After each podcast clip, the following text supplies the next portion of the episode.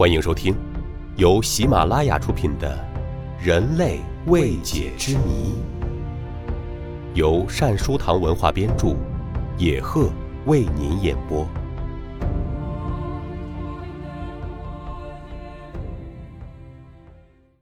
第九集：人类的终点，我们还能走多远？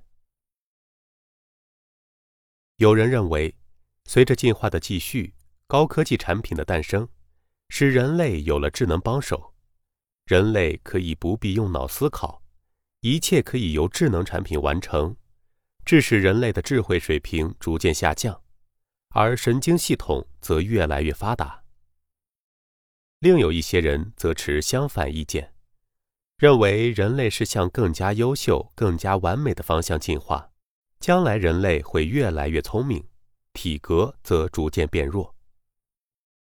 而以伦敦大学史蒂夫·琼斯教授为代表的科学家则认为，在目前西方社会的生活模式下，曾经对现代人的形成起决定作用的神秘进化力量已经失效了，人类的进化演变已经到了停止的时候。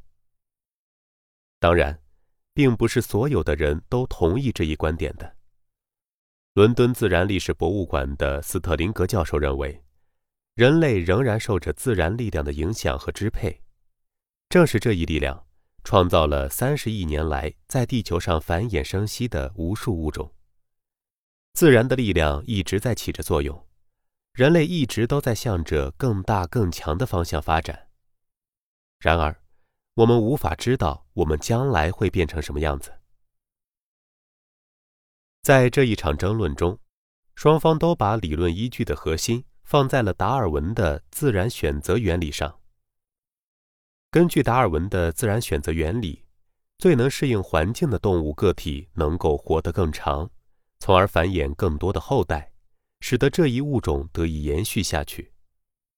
例如长颈鹿，在古代它们的脖子并不像现在这样的长，但随着时间的发展和地球环境的变化，在其生活的地区。树叶逐渐被吃光，它们之中长脖子的，由于能够吃到更多高处的树叶，所以能活得更长，有更多的后代，最终进化成长颈鹿。而那些脖子短的，则逐渐走向了灭绝。琼斯教授认为，在目前的情况下，这种自然选择的作用在逐渐消失。他说，在以前。人们的寿命长短和繁殖能力都存在着很大的差异。截止到维多利亚女王时代，伦敦的死亡率总是大大超过出生率，有一半的孩子还没有成年就已经夭折了。也许是因为他们缺乏抵抗疾病的基因。但是现在，孩子长大成人的概率却达到了百分之九十八，可见在这一方面，我们已经进化的足够好了。长寿老人琼斯的观点得到了部分科学家的支持。华盛顿大学的沃特教授认为，自然对人类进化的影响已经微乎其微，只有人类自己的生物工程学才能使进化演变产生巨大变化。他说：“通过生物工程学，人类可以改变自己的身体外貌，并且可以延长自己的寿命。当人们可以活到一百五十岁。”而其中一百多年都有生殖能力的时候，人类就会发生巨大的变化，人类会繁衍出许多子孙，人类的进化将开始转变。但是对于他的这一观点，生物学界还是有许多不同的声音。